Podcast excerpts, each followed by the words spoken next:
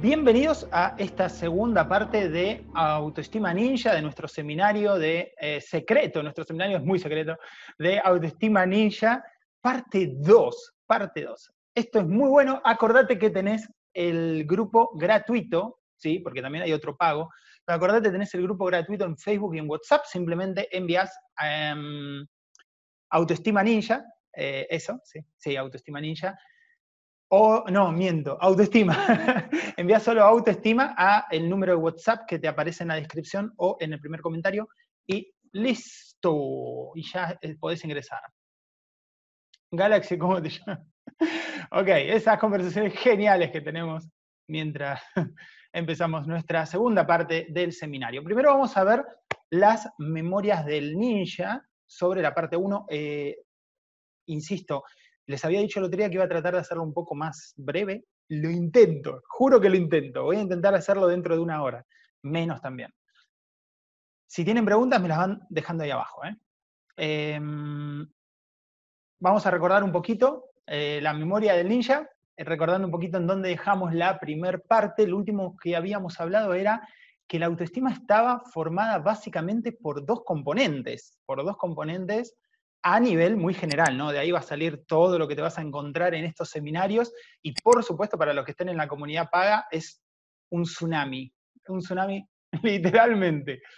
Em, los componentes de la autoestima, habíamos hablado que uno de ellos era la eficacia personal, ¿sí? Es decir, mi sensación de confianza frente a los desafíos de la vida, cuando saco la mano no se ve en la cámara, porque estoy muy cerca de la cámara. Después dijimos eh, el respeto a uno mismo, que es la sensación de considerarse merecedor de la felicidad. Merecedor de la felicidad. Entonces, la eficacia personal me da un sentimiento de control no neurótico, atención, ¿no? De estar vigilando todo, un sentimiento de control sobre la vida, entendiendo que yo soy el protagonista de mi vida y no un mero espectador, ¿no? no simplemente una víctima. El respeto hacia mí mismo me permite una comunicación benévola con otras personas de igual a igual. O sea, yo puedo hablar de igual a igual porque yo estoy a la misma altura que el otro sin la necesidad neurótica, de nuevo vale la aclaración, de pertenecer o de ser aceptado. ¿Viste? Cuando hablas con alguien solamente para agradar, para ser aceptado, para que te quieran, bueno, eso no. Pero tampoco con la alienante experiencia eh, de individualidad que promueven nuestras sociedades. O sea, de un lado, esa necesidad de ser aceptado, del otro, es lo que promueven nuestras sociedades de eh, vivir solo en el medio del monte para que nadie te lastime o te haga mal, bueno, en el medio aparece nuestro respeto a nosotros mismos y nos viene a salvar y a ayudarnos a tener relaciones de igual a igual, comunicación de igual a igual. Esto es muy importante, esto es muy valioso lo que estoy diciendo. Sabemos que nuestros niveles de autoestima pueden fluctuar, esto también es importante, esto no sé si lo aclaré en el primer seminario, creo que no, como, eh, pueden fluctuar como todos nuestros estados psicológicos, ¿sí? Puedo estar más triste, menos triste, más contento, menos contento, em, puedo sentir más confianza o menos en mí. La autoestima puede fluctuar, ¿sí? La autoestima no es que se construye una sola vez en la vida eh, y nunca más se puede modificar. Se puede tener una gran autoestima a los 10, a los 15 años y una muy baja a los 30 o a los 40, o viceversa puede bajar, subir y volver a bajar, o al revés. Cuando hablamos de autoestima como convicciones acerca de nosotros mismos, ¿sí? esto sí que no lo aclaré en el primero, es más apropiado hablar de una disposición a experimentarnos a nosotros mismos de una determinada manera. ¿sí? O sea, lo que ustedes están buscando acá en Autoestima Ninja es cómo empezar realmente a tener una buena autoestima. Ok, este es un punto fabuloso. Aparte del tema del respeto que acabo de mencionar, uno de los primeros puntos en los cuales ustedes tienen que anotarlo y tenerlo para poder trabajar es entender que yo hablo de una disposición a experimentar. Una disposición a experimentar. Por ejemplo, en vez de decir, la autoestima es nuestra sensación de confianza frente a los desafíos de la vida, diremos, la autoestima es nuestra disposición a considerarnos competentes frente a los desafíos de la vida. O sea, una está diciendo que la autoestima es mi sensación de confianza, ¿sí? Que venga todo lo que me quiere dar la vida, que yo lo voy a poder afrontar, ¿ok? La otra me está diciendo que yo simplemente debo estar dispuesto a considerarme competente, o sea, válido, que puedo enfrentar dichos desafíos. En vez de decir, la autoestima es mi confianza en mi capacidad de pensar, ¿sí? en mis procesos mentales, recordando el uno, pensar, entender, aprender, elegir, decidir. Procesos mentales fundamentales que eventualmente voy a profundizar en otros seminarios para poder tener una autoestima sana. La autoestima es mi confianza en esos procesos, en, en esos procesos mentales. Entonces, la autoestima es mi capacidad de pensar. En vez de eso, diremos, la autoestima es mi disposición a sentir confianza en mi capacidad de pensar, entender. Estoy dispuesto, estoy dispuesto a actuar como si tuviera confianza en mi capacidad de pensar. Entonces ahí es donde, ahí es donde yo conecto, esto es maravilloso, el estar dispuesto a, es donde yo conecto todo lo que yo vengo leyendo, viendo, etcétera, con mi acción, con mi acción. ¿Cómo lo hago? ¿Qué hago? Ok, empezar por estar dispuesto a, estar dispuesto a aprender. Esto que estoy diciendo tiene una tremenda relevancia. Ahora yo entiendo cuál es la aplicación. Y, por supuesto, puedo aplicar esto, puedo aplicar todo lo que vi en mi primer seminario, incluso lo puedo llevar a otras áreas de mi vida. Al entender esto, entiendo que no se trata que de la noche a la mañana yo ya tengo autoestima sana. ¿Sabes qué? Me vi un seminario en YouTube ayer y hoy tengo una autoestima bar. No, así no funciona, pero ni de asomo, ni de cerca, ni de cerca no, no, no, no se trata de que con ver o, buscar saber algo que antes no sabía. Entonces ahora lo sé y mágicamente tengo buena autoestima. ¡Wow! No, no funciona así ni de cerca. Yo debo estar dispuesto a, estar dispuesto a aprender a pensar, estar dispuesto a aprender a confiar en lo que siento estar dispuesto a expresar lo que necesito, estar dispuesto a hablar francamente de lo que deseo, de lo que quiero, de lo que creo que es justo. Ahora ya es distinto, ahora ya es distinto. Ascienden a un hombre en su empresa y éste siente un gran pánico al pensar que posiblemente no esté capacitado para dominar los nuevos desafíos y responsabilidades. Soy un impostor, no me corresponde estar aquí, se dice a sí mismo. Al sentir por adelantado que está condenado, que no está motivado para dar lo mejor de sí mismo, inconscientemente empieza un proceso de sabotaje a sí mismo. Va a las reuniones sin estar suficientemente preparado, es duro con el personal que está a su cargo, unas veces es duro y otras demasiado blando, hace bromas en momentos inapropiados, ignora las señales de sus jefes de insatisfacción y como preveía, lo echan del trabajo. Entonces se dice a sí mismo, sabía que era demasiado bueno para ser verdad. ¿Le suena?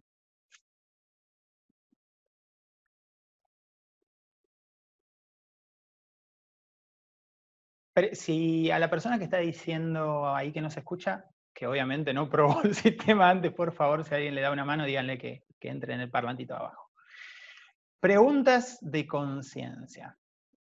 ¿Alguien de acá que está aquí en el vivo o en YouTube, alguien de acá siente que no puede lidiar con las dificultades en su vida? ¿Puedo utilizar lo aprendido en este seminario para mejorar mi confianza en mí mismo? ¿Presto atención a las circunstancias y señales que me arroja el entorno? ¿O me refugio en fantasías y en soñaciones? Porque acá la persona de nuestro ejemplo tuvo claros indicios de sus jefes de que no estaba haciendo las cosas bien. ¿Yo le presto atención a las señales de mi vida, a las circunstancias, a lo que es real y a lo que no?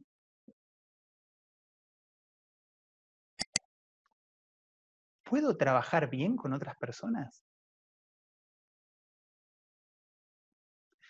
¿Escucho con atención la opinión de otros?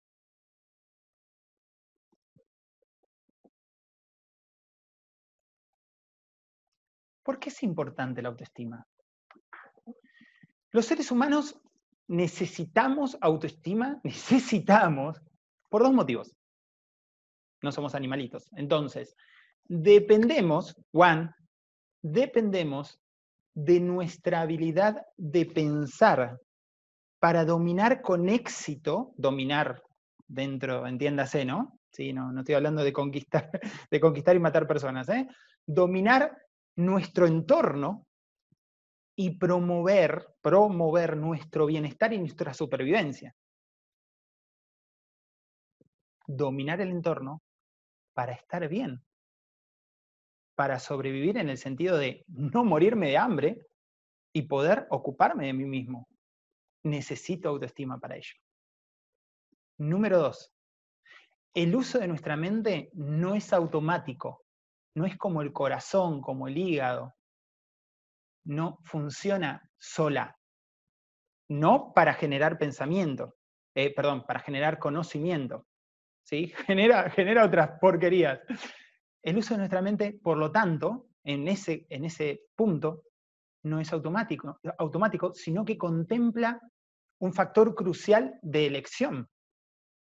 Ese factor está naturalmente conectado a la responsabilidad personal. Si yo tengo elección, entonces ahora soy responsable. Ahora soy responsable. Responsabilidad. Habilidad de responder. Responsabilidad. Respondo ante las circunstancias. Respondo ante mi vida. ¿Por qué? Porque tengo elección. Entonces necesito autoestima para ello, para tomar buenas decisiones. Cuando nosotros no estamos pensando, generando conocimientos, la mente no empieza a pensar instintivamente. O sea, si nosotros no nos ponemos a pensar, la mente no tiene ningún problema. No es que dice, eh, vas a empezar a pensar, o como el corazón que empieza a bombear sangre. No. Entonces, si no estamos pensando, nosotros podemos elegir pensar o no. La naturaleza nos proveyó de la opción de encontrar el conocimiento o de evitarlo. Puedo pensar o puedo evitar pensar. Las decisiones que tomemos en base a lo que pensamos, las decisiones que tomemos en base a lo que pensamos, tienen un gran impacto en nuestra vida y en nuestra autoestima. Estar dispuesto a ejercitar mi capacidad de pensar. Imaginen, y aquí sí, si queréis, vos sé que estáis aquí escribiendo. Imaginen la influencia, el impacto que puede llegar a tener las siguientes opciones sobre nosotros enfocarme o no enfocarme. Trabajar en mi propósito o no trabajar en mi propósito. Pensar cuál es mi propósito o no pensar nada. Respetar la realidad o evitarla. Respetar los hechos o ser indiferente a ellos.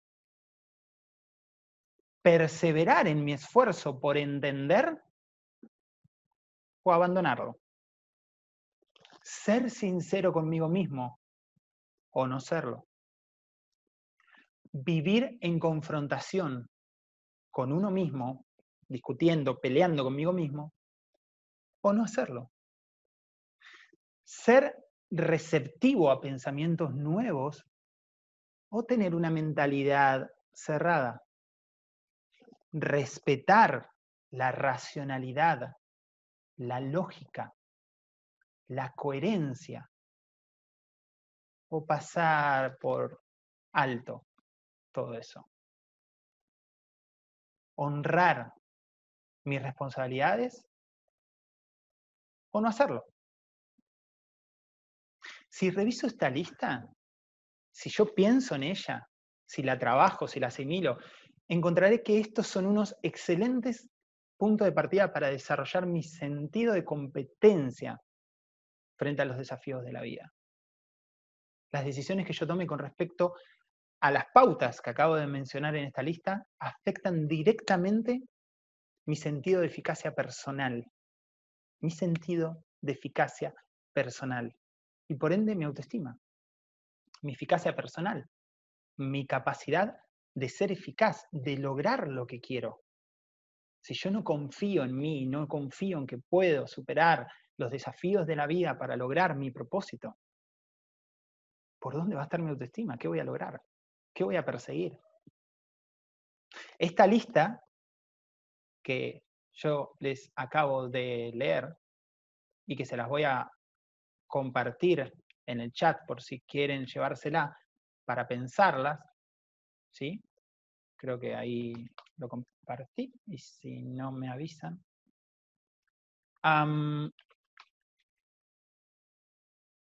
no, no sé por qué no me deja, después se las paso.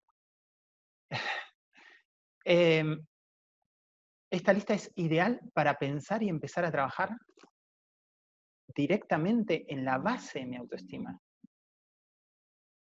Pero no hay un atajo.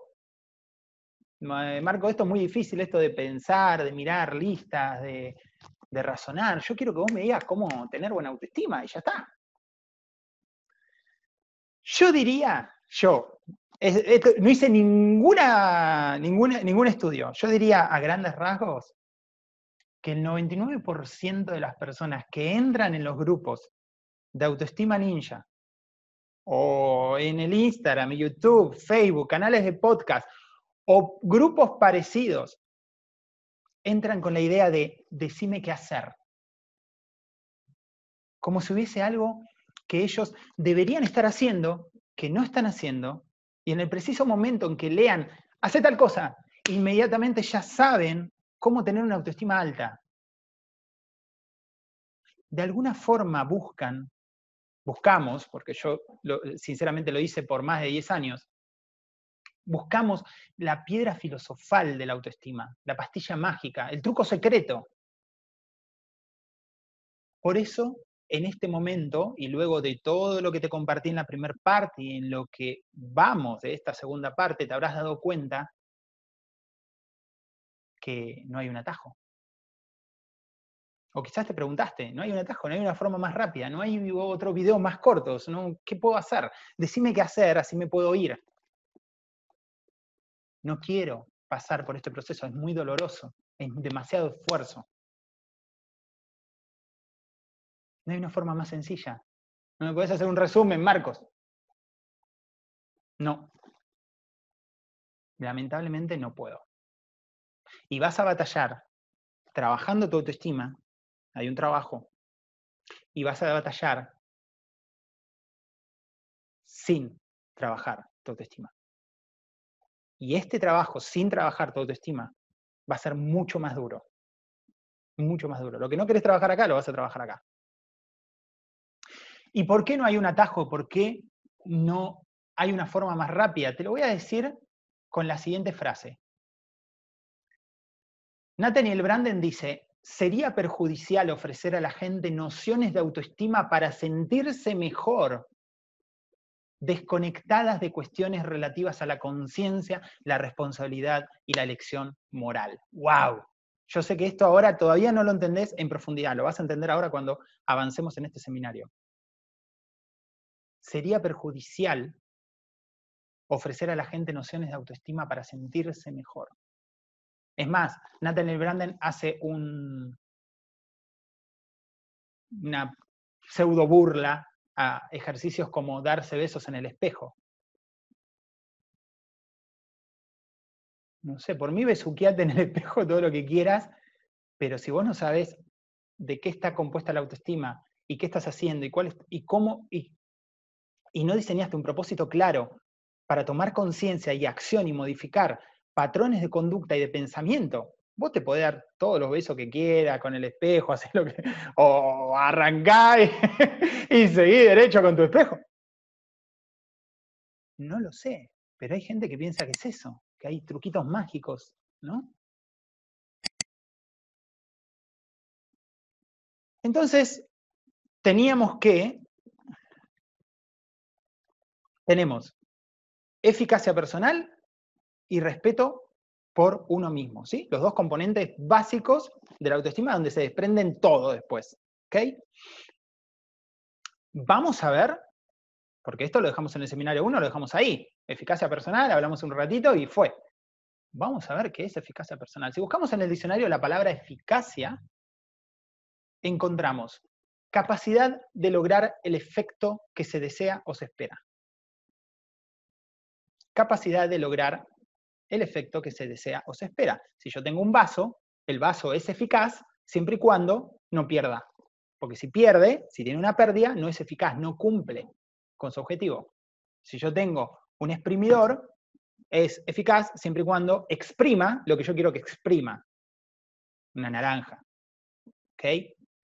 Por lo tanto, nuestra eficacia personal es la confianza en nuestra capacidad confianza en nuestra capacidad para aprender lo que necesitamos aprender, ¿eh? confío en que puedo aprender, y hacer lo que necesito hacer para conseguir nuestros objetivos. Confío en que puedo. Por supuesto, en la medida en que el éxito dependa de nuestros propios esfuerzos. No estoy hablando de jamás, o sea, jamás consideramos nuestra, nuestra eficacia en función de factores que están fuera de nuestro control.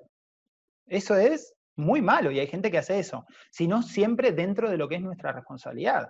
O sea, yo doy el 100%. Si luego hay factores que están fuera de mi control, los cuales no me impiden lograr lo que yo quiero lograr, wow, suelto. Lo suelto a Dios, lo suelto al universo o a la vida. ¿Sí? Acuérdense que si quieren ir haciendo preguntas, pueden escribir pregunta, pa, pa, pa, pa, pa. Entonces después yo lo leo y lo encontramos. Genial, rápido, rápido. Eficacia personal no es convencernos de que no podemos equivocarnos. La eficacia personal no se trata de pensar que no podemos cometer errores. Es nuestra disposición a sabernos, sabernos, disposición, ¿eh? Ya vas entendiendo. Ahora ya cuando yo digo nuestra disposición a sabernos capaces, no pasa por arriba la palabra disposición. No, no, no. Porque prestaste atención. Es nuestra disposición a sabernos capaces de pensar, juzgar, bueno, malo, sirve, no sirve, auténtico, falso, con esto de las fake news en Internet. ¿Es esto verdadero antes de compartirlo? ¿Es esto benévolo antes de hacerlo? ¿Es esto auténtico antes de aceptarlo?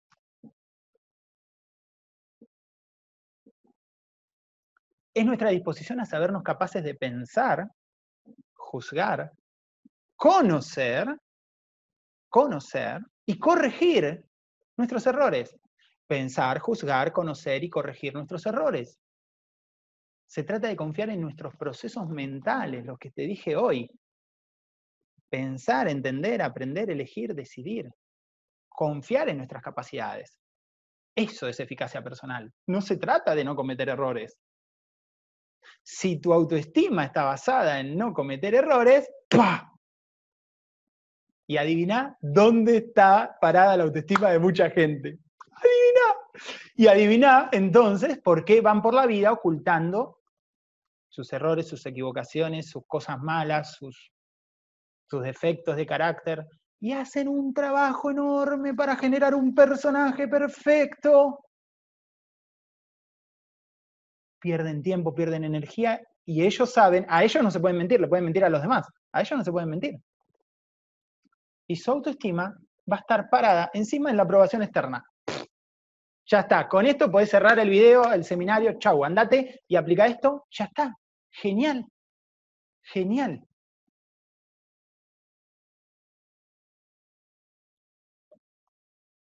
Eficacia personal no es pensar que resolveremos todo.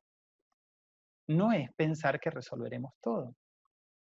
La eficacia personal no es creernos capaces de poder superar y resolver todo y cada uno de los desafíos de la vida que nos ponga adelante, porque yo soy Superman, Wolverine, no sé, el que te guste. No, eso no es, tampoco es eso. Y sin embargo hay gente que también piensa que es eso, que tiene que resolver todo y solo, sin ayuda, y rápido. es la convicción de que somos capaces de aprender lo que necesitamos razonar las circunstancias, pensar, no todos piensan, ¿eh? no creas que todos los que estamos viendo este video pensamos. Detenerse a pensar y ser conscientes durante el proceso para dominar las tareas y habilidades para superar los desafíos. Entonces, no es que vamos a resolver todo, es que simplemente tengo la disposición a sentirme capaz, convencido de que puedo aprender lo que necesito aprender, razonar las circunstancias, ser consciente de mis procesos mentales, de dominar las tareas o de aprender las habilidades para superar lo que tengo que superar. Ahora sí, ahora sí. Me encanta que me hablen en el chat ahí un Huawei, porque es como que estoy hablando con un teléfono al otro lado, está parado el teléfono.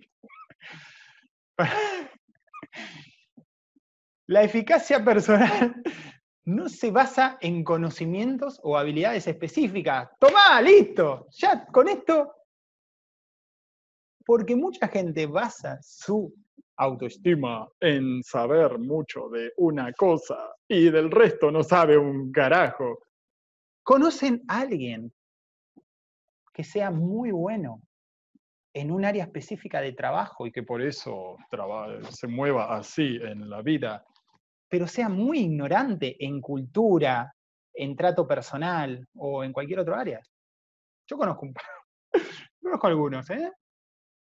La eficacia personal es mucho más profunda que confiar, mucho más profunda, dije, que confiar en nuestros conocimientos o habilidades específicas. Si yo confío en mis, solamente en mis habilidades de, no sé, de marketer, de programador, de traductor, de abogado, de ingeniero, de médico, de lo que sea, yo me quedo en la superficie, estoy flotando acá arriba.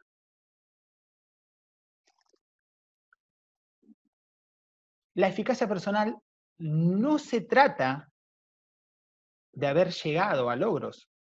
O sea, mis logros, mis logros se alimentan de alguna forma de lo que yo, perdón, mi eficacia personal se alimenta de mis logros. Mi eficacia personal se alimenta de mis logros. Pero la eficacia personal no se trata de haber llegado a los logros. Parece contradictorio, pero no. Porque la eficacia personal no está basada en que yo llego a los logros, sino de en quién nos convertimos cuando recorrimos el camino que pensamos, que nos, qué nos trajimos, qué asimilamos, qué entendimos, cuánto crecimos. De eso se trata. De eso se trata, del camino hasta el logro. La eficacia personal es precisamente esa confianza, atención, que hizo posible que logremos adquirir los conocimientos y habilidades para conseguir esos logros. ¡Cha! Mirá qué diferencia. Parece pequeña y de hecho está muy pegada, pero a nivel experiencia es enorme la diferencia. A nivel experiencia es enorme la diferencia. Acordate que tenés el grupo de Autoestima Ninja en Facebook y en WhatsApp. Ok.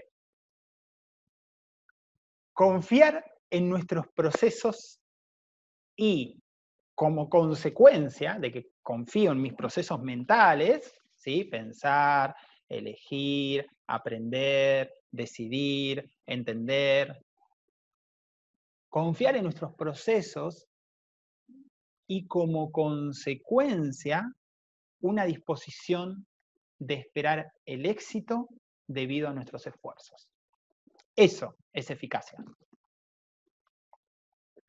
Esto es nuestro arma ninja. Definitivamente es un arma ninja. Confiar en nuestros procesos y como consecuencia una disposición de esperar el éxito. Estoy dispuesto a esperar el éxito porque confío en lo que pienso, porque confío en lo que entiendo, me animo a entender, confío en lo que aprendo, me animo a aprender, estoy dispuesto, estoy armando un plan para aprender y entender, le pongo tiempo, energía y tareas específicas para aprender y para tomar una buena lección y me animo a decidir, porque elección y decisión no es lo mismo, y me animo a decidir, me animo a tomar decisiones que cambien mi vida.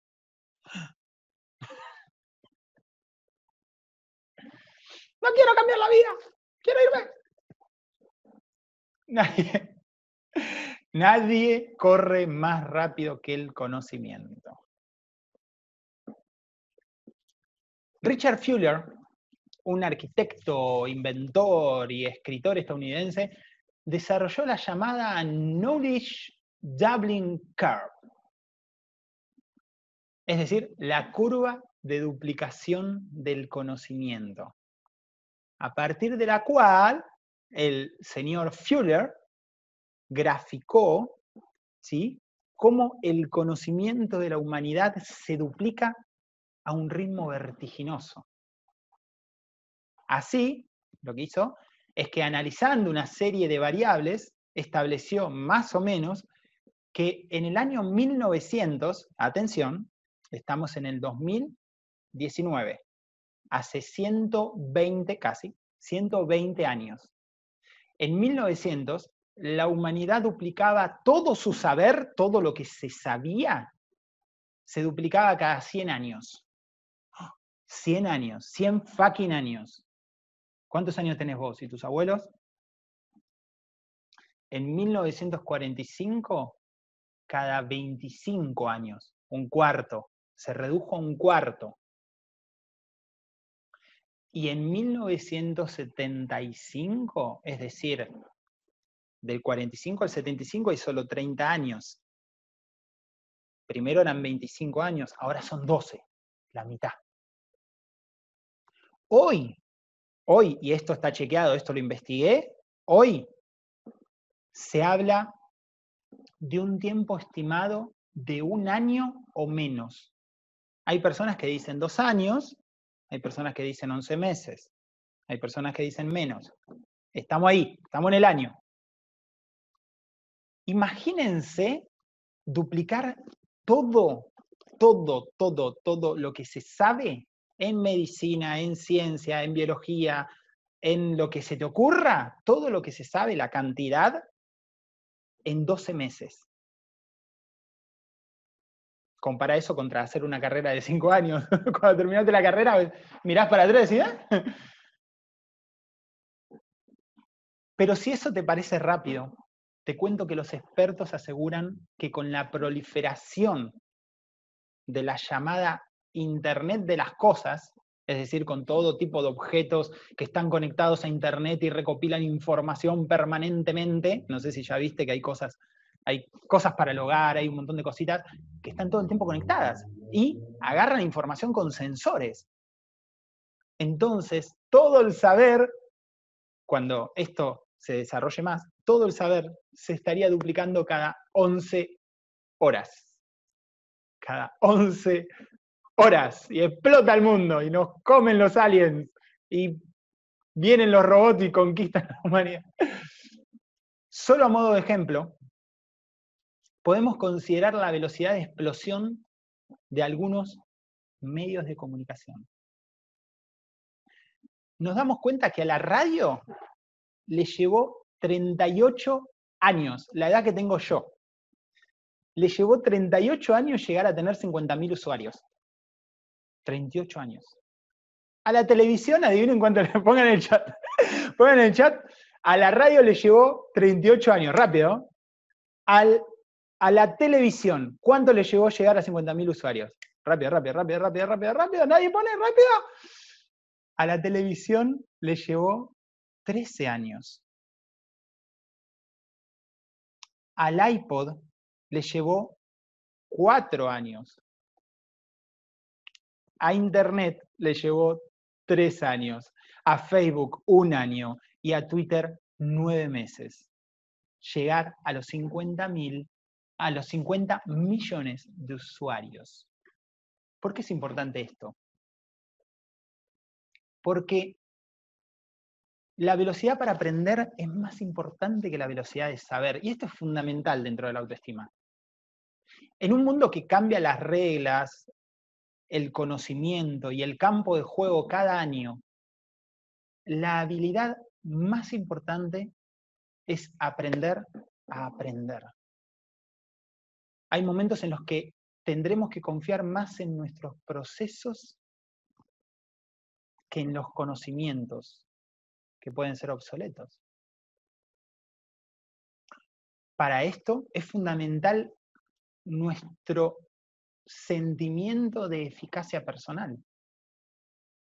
Una persona con baja autoestima puede tener dificultades para darse cuenta, por ejemplo, que el entorno es distinto y que lo que sabe puede necesitar un ajuste. Digamos que un hombre de negocio ha adquirido un conocimiento específico y un conjunto de habilidades en su trabajo durante años. Entonces deja la empresa y se va a otra para encargarse de la dirección de esta nueva empresa. Pero esta nueva empresa tiene distintas normas, requisitos y problemas. Sin eficacia personal, este hombre es probable es probable que, este hombre se aferre a sus antiguos conocimientos, como un perro que se agarra de un hueso viejo, cometiendo todo tipo de errores. Por supuesto, cuando hago esto, acuérdense lo que vimos en el seminario 1, mi sentimiento de ineficacia se confirma y se refuerza lo que yo pensaba de mí.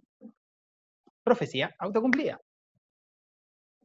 En cambio, con una eficacia personal sólida, su confianza no va a estar tanto en lo que sabe, sino en su habilidad para aprender y adaptarse, para ser flexible.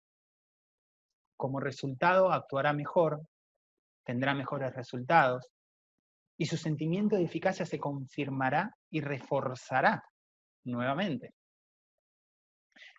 Una baja autoestima tiende a producir incomodidad, frente a lo nuevo y lo desconocido. Eso también había dicho algo de eso en el primer seminario. Cuando hablamos de eficacia personal, hemos nombrado varias veces que es la confianza frente a los desafíos básicos de la vida. En realidad es mi disposición a sentir dicha confianza. Acordate de ese punto porque es muy importante para trabajarlo para tener resultados, si no queda todo en un muy lindo seminario, un lindo video que escuché y no pasa nada. Pero ¿qué son exactamente los desafíos básicos de la vida? Los desafíos básicos de la vida, número uno, la capacidad de ganarse la vida, de cuidarse a uno mismo. Número dos, actuar con efectividad en la interacción con los demás. Ser capaz de dar y recibir amabilidad. ¿Puedo ser amable? Ser capaz de dar y recibir cooperación. ¿Puedo cooperar con otras personas? Mi capacidad de dar y recibir confianza. ¿Soy una persona confiable? ¿Puedo confiar en los demás? Mi capacidad de dar y recibir amistad. ¿Soy un buen amigo, una buena amiga? Mi capacidad de dar y recibir amor. Es mostrar la capacidad de ser responsables, de ser firmes y aceptar que los demás también pueden serlo. Y número tres, los desafíos básicos de la vida. Es la capacidad para superar la desgracia y la adversidad. Es decir, resiliencia y entereza. Esto es lo contrario de hundirse pasivamente en el dolor, de, como me gusta decir a mí, revolcarme en mi propio charco de mierda. ¡Ay! Y quejarme, y enojarme con todos. Ahí no vas a salir a ningún lado. Es la capacidad de recuperarse y regenerarse. De eso se trata. Y de eso hablamos cuando hablamos de la eficacia personal para superar los desafíos básicos de la vida. Si bien muchos de los ejemplos hasta aquí son sobre áreas de trabajos, el sentimiento de eficacia aplica igual para relaciones íntimas. Ninguna experiencia de eficacia puede completarse si no nos sentimos competentes en las relaciones humanas. Si no puedo crear relaciones personales y profesionales positivas, tanto para mí como para los demás, entonces no tendré lo fundamental a nivel básico. Careceré de eficacia en un área vital de mi vida. Y esto se reflejará en mi autoestima. Hay personas que por miedo escapan del ámbito personal y se refugian, por ejemplo, en las máquinas, en las computadoras, en la matemática o en el pensamiento abstracto, y están ahí buscando su seguridad personal. No importa qué tan alto puedan llegar en su profesión, o experticia. Su autoestima será siempre imperfecta, porque no podemos escapar de nuestra propia naturaleza. Necesitamos aprender a tener relaciones sanas, benévolas con otros. Lo necesitamos por nosotros, por nuestra autoestima. Entonces, permitime preguntarte, mientras que veo acá están. Ahí está, ahí los veo a todos.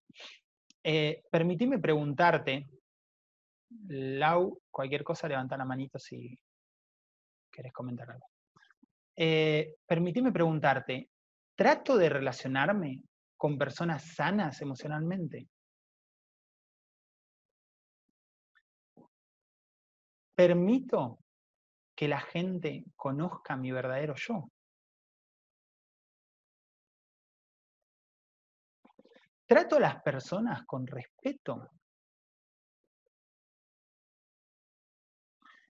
Los valientes pueden comentar en el chat. ¿Soy justo en mis relaciones, evitando usar a los demás para mi beneficio? Escucho con atención cuando me hablan. ¿Acepto a los demás tal cual son o trato de arreglarlos? ¿Puedo ser independiente sin necesidad de estar buscando la aprobación de otra persona?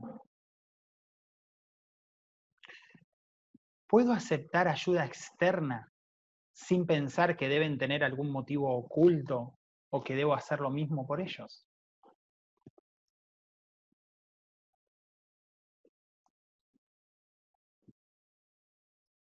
¿Qué es y qué no es el respeto a uno mismo? Así como la eficacia personal contempla el éxito, entre comillas éxito, en nuestro propósito como algo natural, es decir, yo tengo buena eh, eficacia personal, va a ser algo natural conseguir mis propósitos, algo que yo me propongo.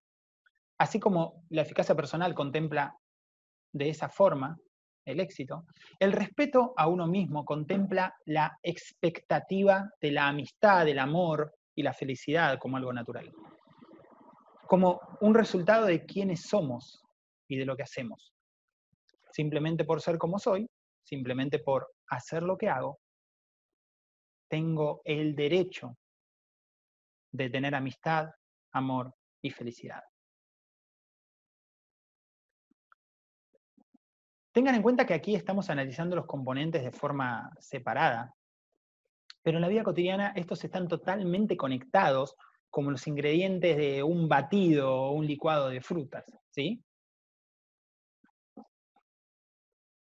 El respeto a uno mismo no es sentirse perfecto o superior, ¿sí? Por si no queda claro, terminamos eficacia personal y nos vamos a el respeto a uno mismo, ¿sí? Segundo componente básico, básico, de ahí desprenden otras cosas, fuerte de la autoestima, el respeto a uno mismo. No es sentirse perfecto o superior. El respeto a uno mismo es la convicción o la disposición a, es la convicción de nuestra valía personal. Valgo. No es una ilusión delirante de sentirse perfecto o superior a los demás. El respeto hacia nosotros no es comparativo, ni competitivo, ni beligerante. Esto es fabuloso.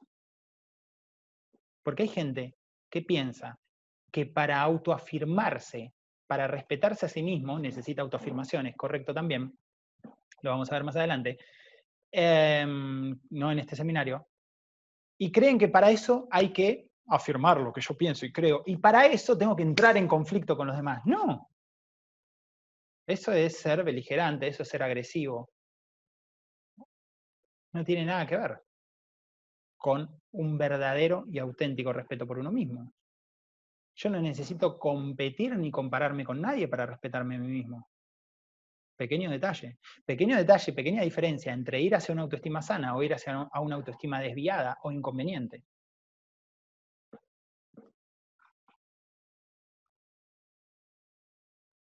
El respeto a uno mismo es la convicción de que valemos la pena. Es la convicción de que vale la pena pensar planificar un propósito y actuar para apoyar, proteger y alimentar nuestra vida y nuestro bienestar. Esto es muy bueno. Voy a tomar agua porque se me... se me fue la voz. Es la convicción de que vale la pena pensar, planificar un propósito y actuar para apoyar, proteger y alimentar nuestra vida y nuestro bienestar. Es la convicción de que somos buenos y merecedores del respeto de los demás y de que es importante trabajar por nuestra felicidad y nuestra realización personal. Esto es espectacular, espectacular. Te lo leo de nuevo porque literalmente como lo dice Branden, para que te lo lleves intacto. Es la convicción de que vale la pena pensar, planificar un propósito y actuar para apoyar, proteger, alimentar nuestra vida y nuestro bienestar de que somos buenos y merecedores del respeto de los demás y de que es importante trabajar por nuestra felicidad, es importante trabajar por nuestra felicidad y nuestra realización personal. Una de las raíces del respeto por uno mismo es la educación de nuestros padres y otros miembros de la familia. Sin embargo, en lo que respecta a nuestras acciones, una de sus raíces es la satisfacción con nuestras elecciones morales, que es un aspecto particular de la satisfacción con nuestros procesos mentales. Atención ahí, atención ahí. Como lo dije, comportarse acorde a nuestros valores morales, hacer lo que está bien para nosotros y no hacer lo que está mal para nosotros, o a nivel ético, influye directamente en nuestra autoestima, en nuestros procesos mentales, en la confianza que yo voy a tener después en mis procesos. Parece que estoy jugando piedra, papel o tijera. Piedra, papel o tijera. ¿Puedo ser honesto con los demás sobre lo que siento y quiero?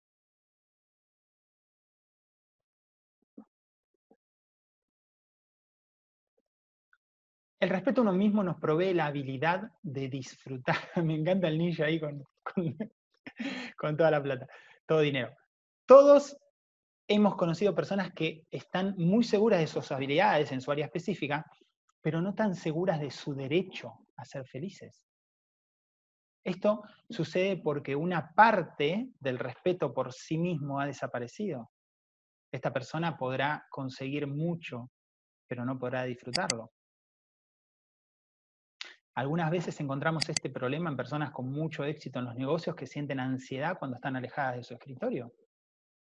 Estas personas hasta se estresan cuando se van de vacaciones porque ni siquiera saben relajarse. Les cuesta disfrutar, con su familia o con sus parejas porque sienten que no tienen derecho.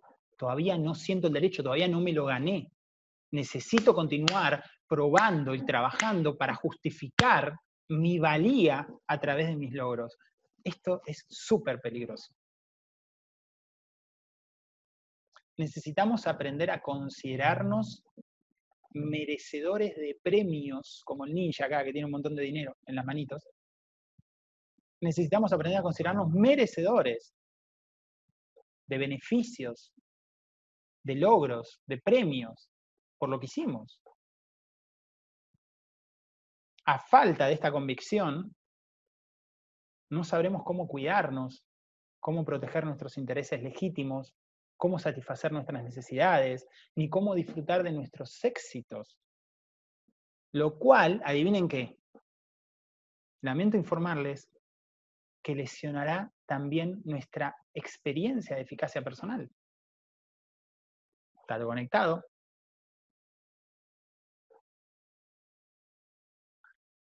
Ella era una abogada brillante pero humilde, casi hasta el punto de autodestruirse. Permitía continuamente que los demás se aprovecharan de sus éxitos en el bufete de abogados en el que trabajaba. Su jefe conseguía triunfar a costa de las horas que ella había empleado. Sus compañeros aprovechaban de muchas de sus ideas. Ella reaccionaba alegremente a todo el mundo e insistía en que no le importaba, aunque interiormente le quemaba el resentimiento. Ella deseaba gustar y creía que rebajarse era la manera de conseguirlo, evitando pensar sobre el precio que pagaba en términos del respeto a sí misma. Su primer acto de afirmación y rebeldía fue convertirse en abogada, frente al escepticismo de su familia, que siempre había minimizado su valía. El tener éxito estaba lejos de su criterio sobre lo que era posible o apropiado tenía conocimientos y habilidades, pero no tenía autoestima. Su bajo nivel del respeto a sí misma era como un peso que le impedía elevarse. Tuvo que trabajar en terapia con mucha dedicación para poder obtener conciencia acerca de sus elecciones,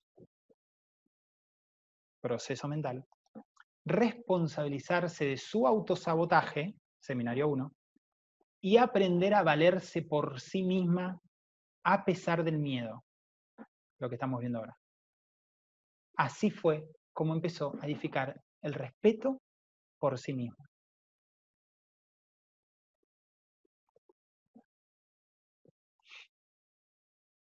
Respetarse o no respetarse, esa es la cuestión, diría Shakespeare, ¿no?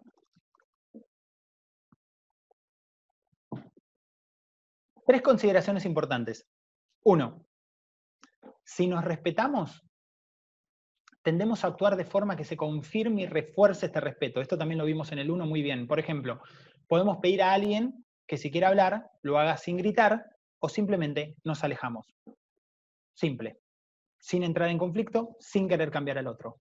Número dos, si no nos respetamos, tendemos a actuar de maneras que rebajan nuestro sentido de valor propio, aunque no nos demos cuenta, es inconsciente, e incluso aceptando o aprobando, aceptando o aprobando un comportamiento ajeno que puede llegar a ser inapropiado.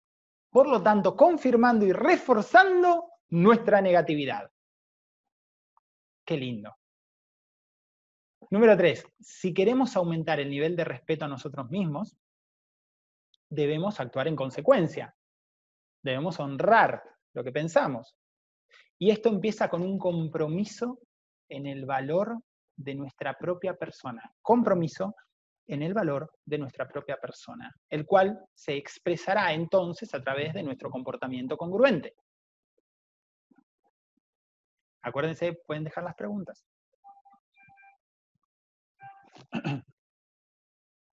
La necesidad del respeto. La necesidad del respeto a uno mismo. Lo repito porque después cuando esté en el podcast mm, no va a haber imagen. Para concluir este tema, es importante saber que la necesidad del respeto a uno mismo es básica e ineludible. Este tipo de preguntas que voy a hacer ahora son inherentes a nuestra existencia y a nuestra humanidad. Tres preguntas para casa. ¿Qué tipo de persona me gustaría ser?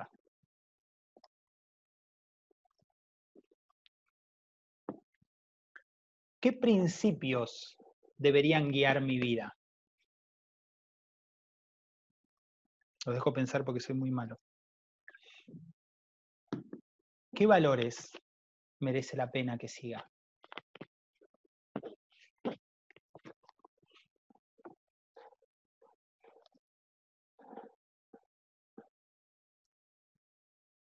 No podemos permanecer indiferentes al significado moral de nuestras acciones, aunque podamos intentarlo o finjamos estarlo. Atención, yo puedo hacerme el boludo, dicen acá en Argentina, con mis elecciones morales. Sin embargo, de algún modo, el significado de su valor se registra inevitablemente en la psique, psique y deja sentimientos positivos o negativos acerca de uno mismo. Si yo sé que estoy haciendo algo mal, deja sentimientos negativos aunque yo mire para otro lado.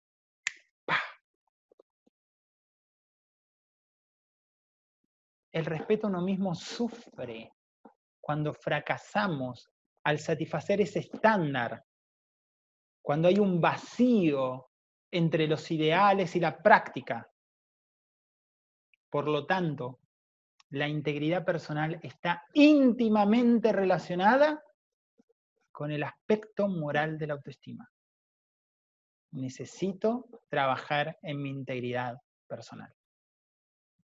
Si no, voy a estar golpeando mi autoestima de una manera absolutamente invisible que nunca nadie me dijo y no me di cuenta, la estoy golpeando y muy fuerte.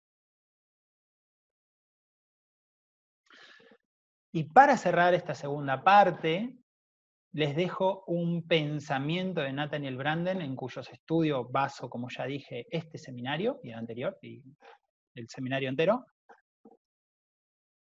Pensamiento que dice, para la realización óptima de nuestras posibilidades, necesitamos confiar en nosotros mismos y necesitamos admirarnos. Y la confianza y la admiración necesitan estar asentadas en la realidad y no ser producto de la fantasía y la desilusión personal. Ponelo en la pared, saca el cuadro ese que tenés ahí, pinta todo de blanco y pon eso.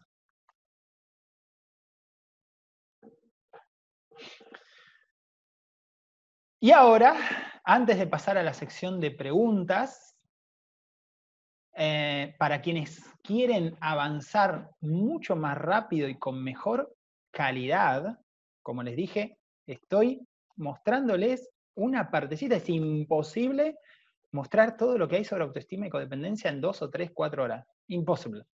Y además, esto se trabaja en grupo, de a dos. Necesito la devolución. Entonces, si creen que estos seminarios son buenos, imaginen esto multiplicado por 10 al mismo tiempo de que tienen la posibilidad de intercambiar miradas y reflexiones constantemente para lograr de verdad cambios positivos en sus vidas. ¿Por qué es importante esto? A mí me gusta mucho la metáfora de Bukai, que dice, él dice que de igual forma en que nosotros no podemos vernos todas las partes de nuestro cuerpo sin ayuda, o sea, yo no puedo mirar ahora mi espalda ni mi ni nada que esté atrás, sin ayuda. Necesito algo que lo refleje. Tampoco podemos ver todas las partes de nuestra mente sin ayuda. Necesito algo que lo refleje. Esa ayuda es un profesional, esa ayuda son otras personas caminando el mismo camino. Por eso los avances que logramos cuando invertimos en terapeutas o comunidades son mucho más profundos y rápidos. No crean que yendo por el camino de todo gratis no lo puedan lograr. Sí lo van a lograr. Seguramente que sí. La diferencia es el tiempo. La única diferencia es el tiempo. Yo no sé qué tan importante sea el tiempo para vos, pero sí te puedo contar mi experiencia personal. Yo no quería gastar un fucking dólar hace años. Yo no quería gastar un dólar en nada. Yo era el tipo, aprendo todo por YouTube, aprendo todo en Google, aprendo todo en audios. Y la primera vez que lo hice, porque había algo que realmente me interesó y sinceramente me lo vendieron muy bien, me lo ofrecieron muy bien, el vendedor fue muy bueno, lo compré y quedé tan contento con lo que recibí que luego, cuando apareció otra oportunidad de algo importante, lo volví a comprar. Es más, este año hice dos compras más, o tres, tres, de cosas muy valiosas para mí. Aparte de las capacitaciones, aparte de la comunidad, aparte de los libros, estoy hablando de tres compras más grandes. El día de hoy sigo invirtiendo en mi tiempo y dinero, porque si yo no invierto en mi mente, en mi corazón, en mi cuerpo, ¿quién lo va a hacer? hablando del respeto por mí mismo, ¿qué vale más la pena que invertir en mí? Entonces, si te interesa, esto es Ninjas Legendarios. Antes de pasar a la sección de preguntas, escucha esto. Una comunidad que es paga, no es esta, ¿eh? no es la comunidad gratuita en la que puedes acceder mandándome un mensaje que diga autoestima. Esa es la comunidad gratuita y va a seguir ahí la comunidad paga, vas a encontrar un seminario al mes, como este que estoy haciendo, probablemente de dos horas, ni siquiera de una, un seminario al mes, con preguntas y con debate. El debate no lo hago en los seminarios gratuitos por obvias razones de tiempo y de nivel también, porque los debates están buenos cuando todos están, medianamente estamos todos, a ver, hablemos todo de física cuántica, ok, pero si voy yo a hablar de física cuántica y no entiendo pero ni el 1, entonces cuando todos vamos al mismo, más o menos al mismo ritmo, avanzando, los debates explotan de bueno, se los garantizo, pues me encantan y yo los hago. Un seminario al mes con sección de preguntas y debates. Grupo de WhatsApp separado, Ninjas Legendarios está separado. Ejercicios y dinámicas sobre autoestima, sobre codependencia, sobre perdón, sobre comunicación, sobre relaciones, ejercicios que no están ni estarán jamás ni en Facebook ni en WhatsApp, en los gratuitos. Tampoco sinceramente vi a nadie de mis colegas, la gente que está trabajando, nadie los hace. Pero ¿por qué no los hacemos? Porque es mucho esfuerzo el seguimiento con cada persona que se tiene que hacer en estos ejercicios, como para hacerlo con 50, 100, 200, 300, 500 personas. Imposible. Ahora, si yo tengo cinco personas, 8 personas, 3 personas, 10 personas. Volcamos atención y ahí sí se trabaja a fondo, a fondo con los ejercicios, las, las dinámicas y los ejercicios de conducta que están muy buenos. Acceso a realizar consultas que serán respondidas en audios, en videos, en videollamadas. Puedes hacer consultas, yo te escribo, si está muy complicado, nos llamamos por teléfono y hablamos un ratito. Material exclusivo que comparto solo en ese grupo, obviamente porque va a ir a otro ritmo. Y algo muy importante, un grupo con personas como vos que estás dispuesta a invertir tiempo y dinero en su bienestar.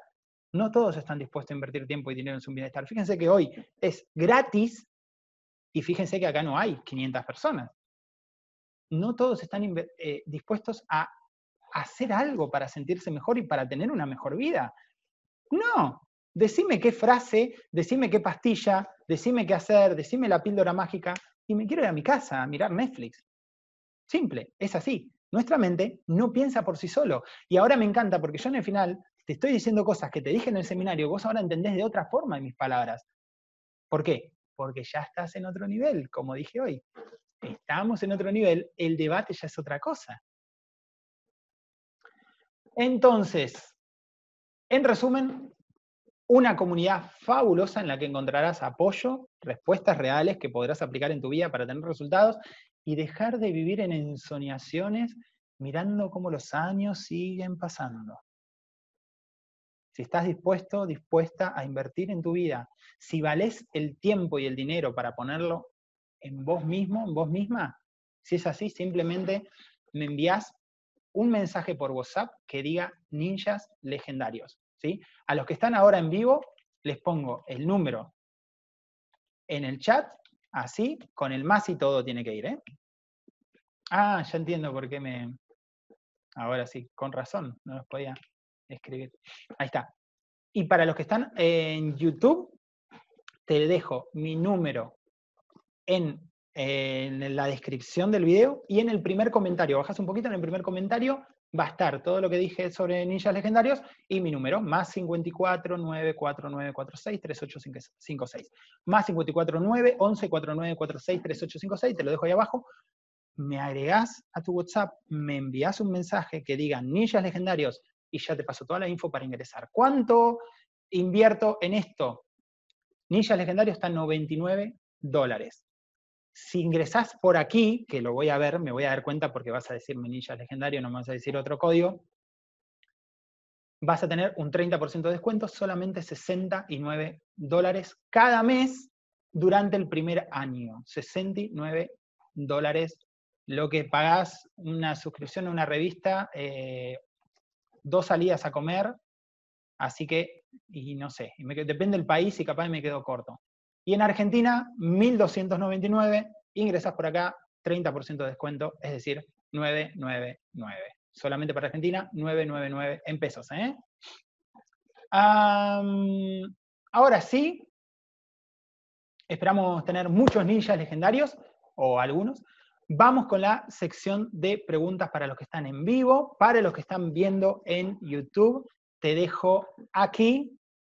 Espera, primero, para los que están viendo en YouTube, aquí me puedes mandar solamente la palabra autoestima e ingresas al grupo gratuito de WhatsApp o de Facebook, ¿ok? Pausa. Ahora, em, ¿qué más te iba a decir? Aquí, acá, acá, te voy a dejar la primer parte del seminario y seguramente por acá la tercera cuando la tenga, así que acá y acá. Nada más, suscríbete, gracias, déjame un comentario. Eh, me encanta que estés acá y que la fuerza del ninja te acompañe. Chau, chau.